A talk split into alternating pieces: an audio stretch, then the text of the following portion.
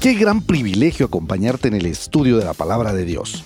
Bienvenido al podcast de la hora silenciosa de Palabra de Vida Guatemala. Descubriremos junto a ti los desafíos que Dios nos dará hoy a través de su palabra. Deseamos que ya hayas tomado un tiempo para leer con anticipación el pasaje del día de hoy.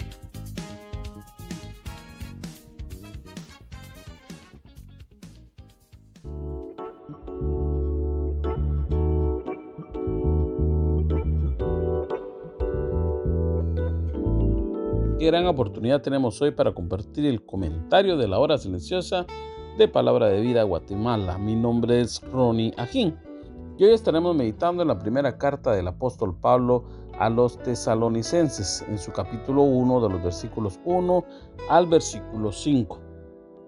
Se dice que esta carta es la primera carta que el apóstol Pablo escribe desde Roma a estos hermanos de Tesalónica. Esto se nos describe en el libro de Hechos capítulo 17. Pablo junto a su equipo de trabajo nos presenta a esta iglesia como un ejemplo, no como una iglesia perfecta, pero la vida de esta iglesia era ejemplar.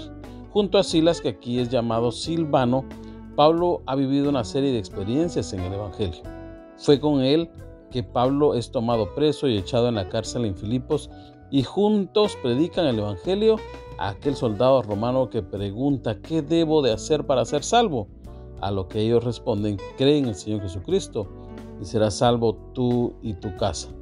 De Timoteo se dice que es un joven de la ciudad de Listra con un gran testimonio, que fue instruido por su abuela y su mamá en los caminos del Señor. Ellos tres juntos saludan a aquella amada iglesia, recordándoles cómo Dios les ha amado, mostrándoles su gracia, aunque no lo merezcan, y también les ha dado paz a través de Jesucristo. Ahora bien, Pablo sigue escribiendo y dice algo maravilloso de este equipo de trabajo. Ellos siempre dan gracias a Dios por todos los cristianos de aquella iglesia de Tesalónica. Una cualidad de un siervo de Dios es que aquel que le apasiona a la gente es el que ora por sus hermanos, por sus consiervos, ¿verdad? por su familia. Y Pablo y junto a Silas y Timoteo lo hacían. Seguramente tenían una larga lista de peticiones. ¿No te parece, mi amigo, mi hermano, que es de imitar este hermoso recurso? Esta es una práctica que hoy día no se hace.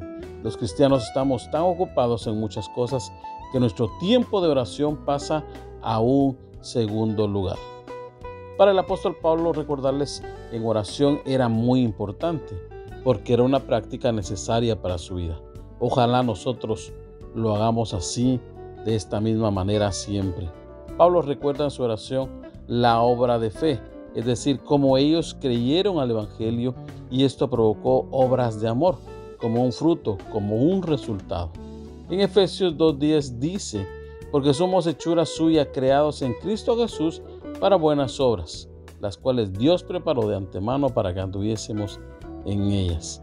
El Señor nos permite que como consecuencia de acercarnos cada día más al Señor, actuemos mostrando su amor.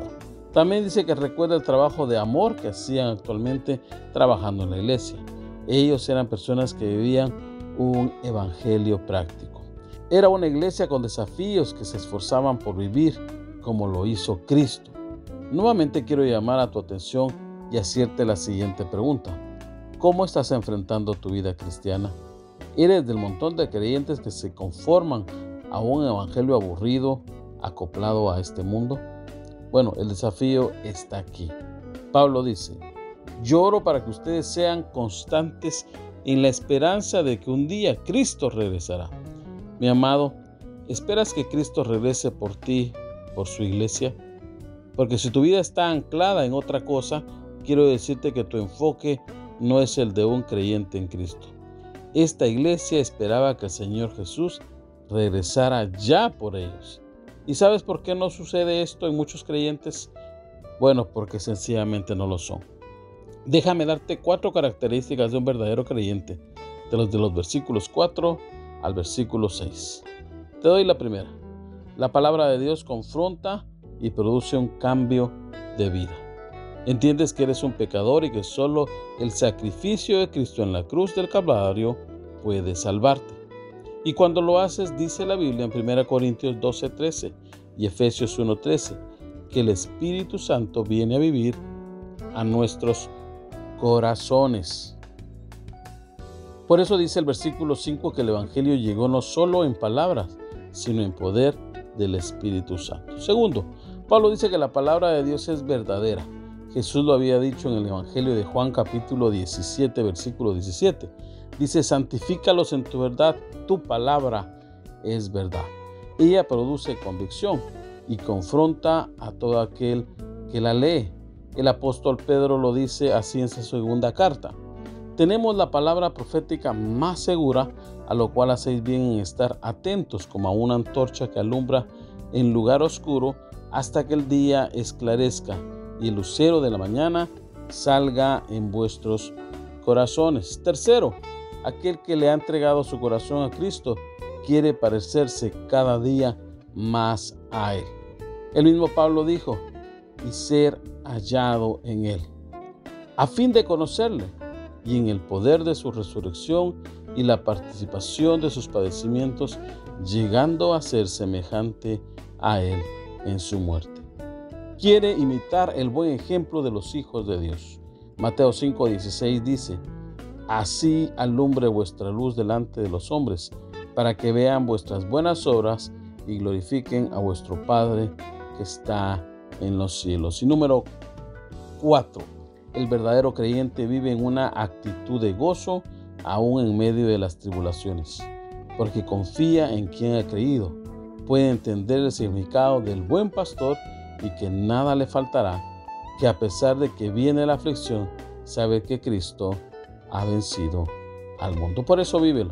El apóstol Pablo nos presenta un gran equipo de trabajo, hombres ejemplares que marcaron la diferencia de una vida cristiana normal, como la que muchos creyentes viven en nuestros tiempos. Su vida fue marcada en el área de la oración de una forma increíble que nos permite reflexionar y ver que necesitamos ocuparnos más en esta área. Nos anima a imitar el ejemplo de los tesalonicenses, recordar de dónde Dios nos sacó y ver lo que ahora somos en Cristo Jesús. La verdad de la palabra nos ha hecho cambiar en nuestras vidas y ha hecho que como agradecimiento sirvamos a nuestro buen Dios. Pero en especial debemos esperar su venida y vivir un día a la vez. Sí, Cristo viene pronto, mi hermano, mi amigo. Tú que me escuchas, el Señor regresará. Ahora bien, si no logro entender esto, lo más seguro es que necesite conocer a Cristo como mi Salvador personal. Y si tú no lo has hecho, te animo a que lo hagas en este momento. No dejes pasar más tiempo y busca de Dios. Que el Señor te bendiga.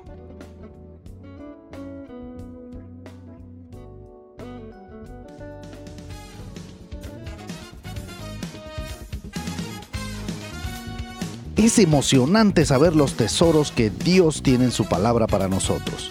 Ayuda a tus amigos a que descubran la voluntad de Dios para su vida. Comparte este podcast con ellos. No olvides seguirnos en nuestras redes sociales.